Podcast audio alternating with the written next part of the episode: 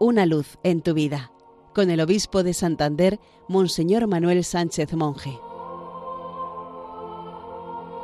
Queridos amigos de Radio María, feliz día del Señor. En este domingo decimotercero del tiempo ordinario, el Señor nos recuerda que para ser buenos mensajeros suyos hemos de preferirlo por encima de todo, incluso de nuestros afectos personales y nuestros vínculos familiares. En aquella época, romper con la familia era una cosa muy seria, porque la persona quedaba socialmente indefensa y porque romper con la religión judía atraía el deshonor a los suyos.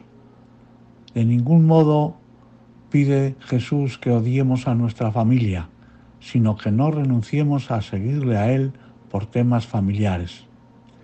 En el fondo, lo que Jesús pide a sus apóstoles es que se identifiquen con la vida que Él llevó.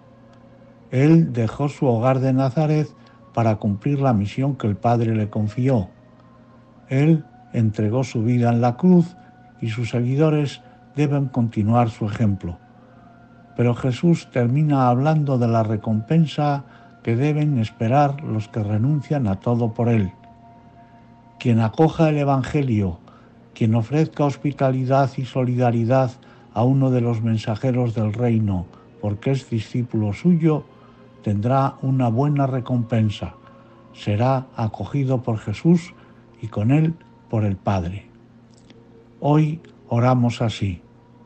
Señor Jesús, que nada en la vida nos separe de ti, de seguir tus pasos. No nos dejes de tu mano Llámanos constantemente y danos la fuerza para mantenernos en tus caminos. Tú eres nuestro Dios y Salvador. Feliz domingo para todos.